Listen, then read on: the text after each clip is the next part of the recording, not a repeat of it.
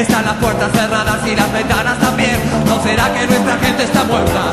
Presiento sí que un amor en la era de color. La televisión está las vidrieras. Toda esa gente tarada que tiene grasa en la piel no se entera ni que el mundo da vuelta. Yo no quiero meterme en problemas. Yo no quiero asuntos que queman. Yo tan solo les digo que es un bajón. Yo no quiero sembrar anarquía, yo no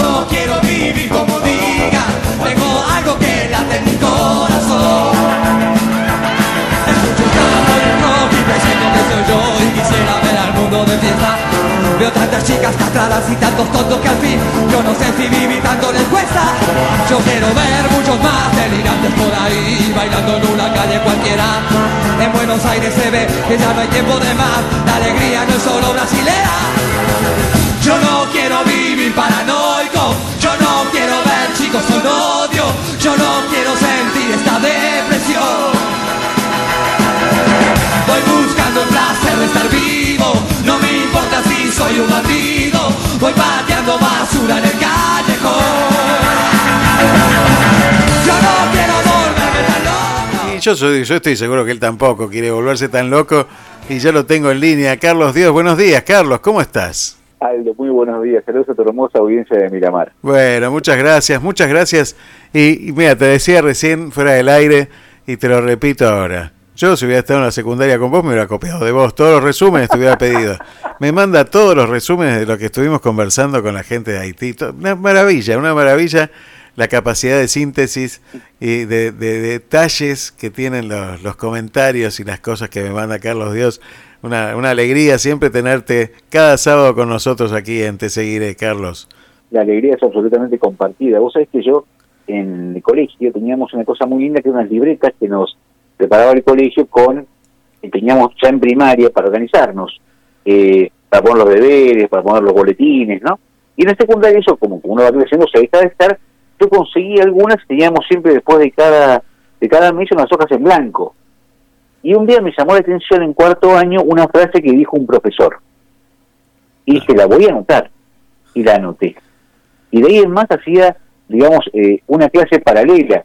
Para mí era divertidísimo porque aparte de escuchar lo que enseñaban, sacaba las frases. Qué bárbaro, qué maravilla. La verdad que este, uno te escucha todos los días hacer esto en, en sensaciones o publicar Sí. estos comentarios en sensaciones de cada entrevista. Y, Sí. y la verdad que uno tendría que hacer este ejercicio y a- en algún momento tener el raconto. Yo quiero tener ese cuadernito. ¿eh? Sí, ahí, ahí, ahí. Yo tengo frases por... Es más, tengo una, una aplicación del teléfono, como tenemos todos, eh, blog de notas o para anotar, y cosas que encuentro las copio y las pongo ahí. Y creo que te conté que tengo una sección especial de eh, anécdotas de familia. Sí. Entonces, es porque son cuestiones que pasan, que a todos nos pasan en las familias, nos acordamos, las repetimos un día, dos días, una semana, y después, obviamente, nos olvidamos. Bueno, yo las anoto. Las anoto, pongo el día, pongo quién estaba y trato de darle un marco para que si lo leemos fuera de contexto se entienda. Y bueno, mi, mi hija más chica me dice, papá, ¿me prestas el teléfono? Y mi amor lo digo. Y se pone a ver todas estas secciones y se mata de risa. Es bárbaro eso. Se puede escribir un libro de eso. La verdad que me encanta. Me Bueno. encanta. Bueno, vos sabés que justamente cuando cuando escuché, cuando cuando vi el video que publicaste con el, el tema del leitmotiv del programa de hoy, eh, hace unos seis años eh, preparamos un viaje para hacer junto con mi hermano y mis sobrinos a Estados Unidos, a fines de octubre, noviembre. Y los chicos tenían en el colegio, por, por una, una costumbre del colegio, la posibilidad de dar exámenes internacionales de inglés todos los años según su nivel. ¿no? Sí, sí. Eh, Candelaria tenía nueve años. Y justamente al día siguiente, volvimos un viernes, el sábado tenían este examen. Por lo cual, las semanas anteriores, las últimas dos semanas, iban a practicar. Todos los chicos para estar bien, bien preparados para el examen. sí, por supuesto. Entonces, eh, voy a verla justo a la salida del colegio a, a la profe de inglés de, de Cande. Hola, profesora, hola, señor, ¿cuánto me da? Mire, nos estamos yendo, de- uy, qué lindo, pero ¿sabes qué pasa? Justo van a conseguir con estas dos semanas que los chicos se van a preparar y cuando llegamos el día siguiente el examen. Bueno, pues no hay problema. Pero no, yo le agradezco, pero me gustaría saber, ¿le parece que Candelaria lo puede dar? ¿Tendrá que practicar algo? No, no, señor, que lo dé, que lo dé. Eh, no, pero yo, a ver, no me diga porque es mi hija, ¿sí? Dígame, señor, a ver, Candelaria lo puede dar mañana. ¿Y sabe qué? Yo estoy contenta porque soy su profesor y me va a hacer quedar bien a mí. Wow. Llegamos, llegamos a las 9 de la mañana, los chicos salían eh, 9 de la mañana, a la tarde, cuando salían cuatro, no al mediodía, porque después cambiaban la, los libros de inglés por castellano, me hizo estar en la puerta para recibir las carpetas de castellano para en el fin de semana copiar lo que no había hecho. Y al día siguiente, 8 de la mañana, estaba con su uniforme, sentada en la recepción del colegio para dar el examen. Que le fue fenómeno, y no le fue fenómeno, sino que dieron una medalla, porque fue de los mejores promedios de examen. El fruto nunca cae lejos del árbol, dicen, ¿no? eh, es hija de mi esposa, por supuesto. bueno, hay un, hay un árbol, hay, hay doble, dos árboles importantes en esa familia. Pero, pero digo, yo, eh, uno, uno está muy, muy, muy orgulloso de los hijos y realmente mm, cuando me dijo, no es que se lo digo porque es el papá, digamos, porque yo estoy contenta como es ella y bueno, sí, esto es excelente. Ahora, también como alumna. Qué bueno, qué bueno porque ahí lo dijiste al pasar, pero nombraste algo que dijo la maestra, la profesora, dijo, yo voy a sentirme orgullosa de ella. Qué bueno sería que los docentes se den cuenta de eso, ¿no? De, transmitir esa, esa, esa cuestión de levantar la autoestima de los alumnos. ¿Por qué les cuesta tanto a muchos docentes eso? Yo, eh, no sé, no sé, no sé. Vos sabés que yo soy docente y ejercí un tiempo de docente, ¿no? Sí, sí. Eh, bueno, varios años. Y viste generalmente cuando nos corregían eran bien, mal, más o menos, eh, repetir, ¿no? Y nada más. Y yo me encargaba de escribir, no sé, un parrafito explicándole a, ese alumno por qué me parecía que estaba bien, que tenía que corregirlo o porque estaba excelente. y eran, te agradezco muy bien, te felicito por cómo empleaste las palabras, qué bien que desarrollaste los conceptos, deberías ver de mejorar. Los chicos estaban encantados, aún cuando les corregía, cuando les decía que lo hicieran de vuelta. Sí, claro. Porque sentían que alguien se preocupaba por lo que estaban haciendo. Nada más ni nada menos, ¿no? Nada más ni nada menos. qué, qué, qué, qué, fácil que sería cambiar eh, los destinos de tanta gente con una palabrita, con una palabra positiva, con, con mirar lo bueno y no tanto lo malo. Lo hablábamos antes con Charlie al principio, ¿no? De, sí, lo escuché hoy de mañana. De, hablar de eso, de buscar las buenas cosas que nos pasan todos los días. A todos nos cuesta. ¿eh? Eh, nos quedamos con el problemita y dejamos de ver la luz. Nos quedamos con la pequeña nube en el cielo y dejamos de ver el firmamento. Eh, ayer escuché una frase que decía, tuve miles de problemas en mi vida y muchos de ellos no fueron reales. Facilísimo. Facilísimo. Es así. Es así. Eh, es una, yo creo que siempre es una, es una opción. Eh, si vos te levantás a la mañana y elegís cómo ver el vaso, medio lleno o medio vacío, ¿no? Y el agua está igual, pero cada uno lo ve de un lado o de otro, y de ahí adelante empezás, ¿no? Eh, y a principio, me pasó a principio de este año que, nos preguntó si quieren en el programa, bueno, ¿cómo estábamos? Yo dije, estoy agradecido. Y contestó lo que estoy agradecido. Primero, y más en estos tiempos, porque estamos vivos. Mi familia y yo, ¿de acuerdo? Mm. Y te cuento, porque tengo trabajo, para que te feliz que estoy, ¿sí? Eh, de poder hacer lo que yo quiero. O sea, soy inmensamente feliz. Y cuando uno mira un poquito, cuando yo escuchaba a los chicos que hablaban ahí, que se me, caían las lágrimas, eh, una vez decía, yo quiero, eh, la vida no es difícil si uno se dedica a ayudar a los demás. Sí, qué, maravilla. La vida no es difícil si uno se dedica a ayudar a los demás, dijeron. Es una... increíble, increíble, Y esta persona al lado de uno tiene eh, 10 millones de cosas materiales menos que uno, ¿no? Tal cual. Eh, el otro día, hace, hace un par de semanas, hablamos en, en con un tres señores de nuestros cincuenta y pico de años que habían hecho el camino de Santiago de Compostela. Y son 10 días que van caminando y se va una mochilita, pero tienen que cuidarse mucho lo que le ponen allí, porque esas cosas que son innecesarias las ponen en peso. Y a medida que uno camina, ese peso lo molesta más a uno, lo ralentiza. Sin duda. Y después uno de ellos, eh, te das cuenta con lo poco que podés vivir en 10 días, con lo poco material y la cantidad de cosas al cohete que tenemos en nuestra vida y que suponemos que son esenciales. Y nos sobrecargan. Y nos Claro. sobrecargan. Cosas al cohete. Eh, hace unos días vendimos eh, un vajillero que tenemos en casa, eh, se, lo, se lo vendimos a mi tía que se acaba de mudar y le, le calzaba justo en un lugar que tenía en living. Claro, pues nos dimos cuenta todas las cosas que había dentro del vajillero. y tuvimos que empezar a distribuirlas. Claro. porque ese mueble por suerte las contenía. Hay la cantidad, platos, platitos, vasos, vasitos, cuchara, cucharita, eh, para para sopa, para esto, para otro. Ay, por Dios, por Dios, por Dios.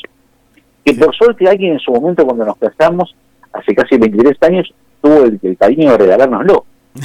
Pero, pero digo, caramba, ¿cuán- con, con cuántas cosas menos vivimos. Tenemos los cubiertos adentro de la cajita, con la bolsita.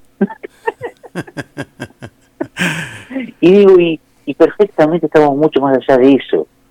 Y, y realmente eso ocupa el puesto 800 y pico en nuestras necesidades, digamos, ¿no?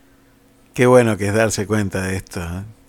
No sé si te pasa, yo estoy seguro que sí, que, a, determinada edad uno se da cuenta que est- está caminando, venía caminando, pero ahora está caminando hacia la libertad.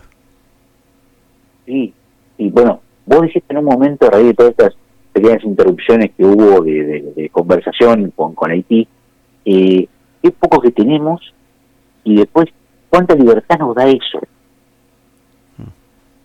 Sí, sí. Eh, es increíble.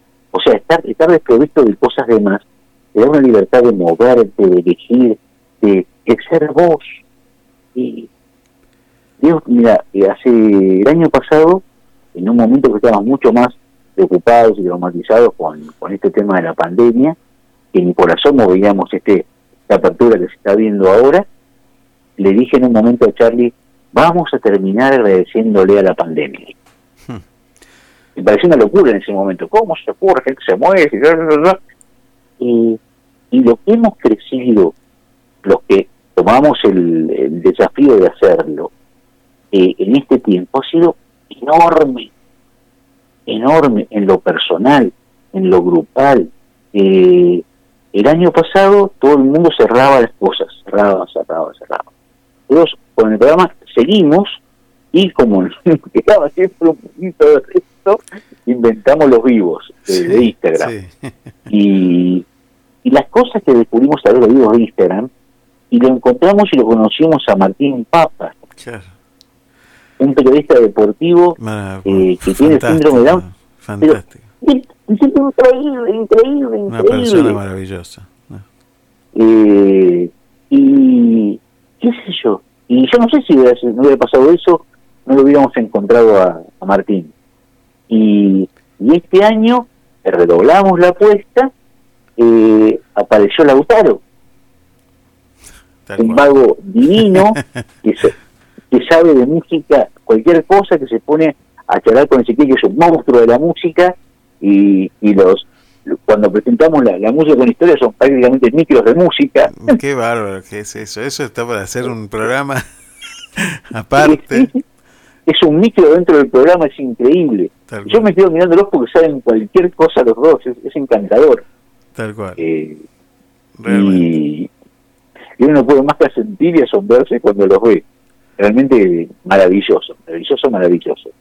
Es un lujo, es un lujo cada, cada amistad que me regala esta, esta vida y ojalá a la gente le haga lo bien que me hace a mí este programa.